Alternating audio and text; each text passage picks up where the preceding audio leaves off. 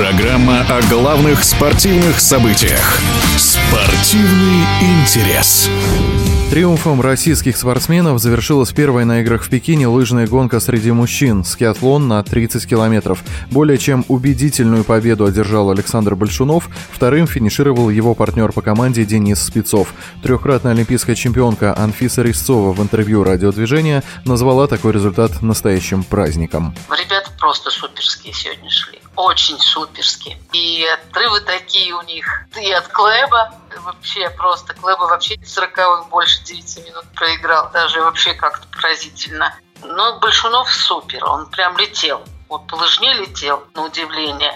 Ну и Денис не отставал поначалу, а потом немножко подустал. Но все равно молодцы. Золото-серебро для нас, для всех это праздник, для болельщиков.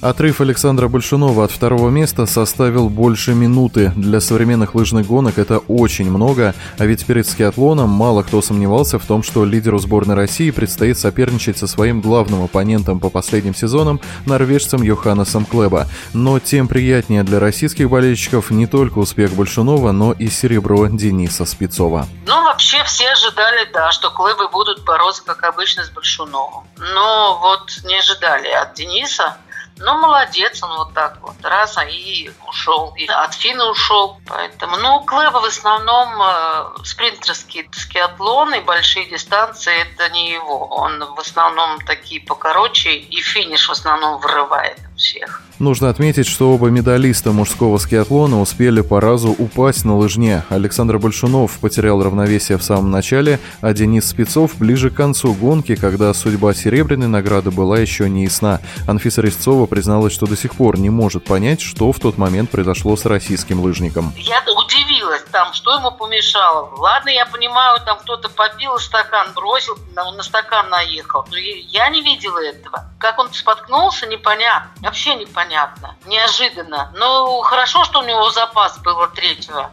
от Фина. И он не заковырялся там как-то и не улетел никуда, а так с места встал и поехал. Конечно, сбил ритм свой, и психологически, естественно, немножко уже так как-то не по себе было. Но, тем не менее, он устоял и выиграл серебро. Умница тоже, как Саша. Напомню, результаты мужского скиатлона на играх в Пекине в эфире радиодвижения мы обсудили с трехкратной олимпийской чемпионкой Анфисой Резцовой. Спортивный интерес.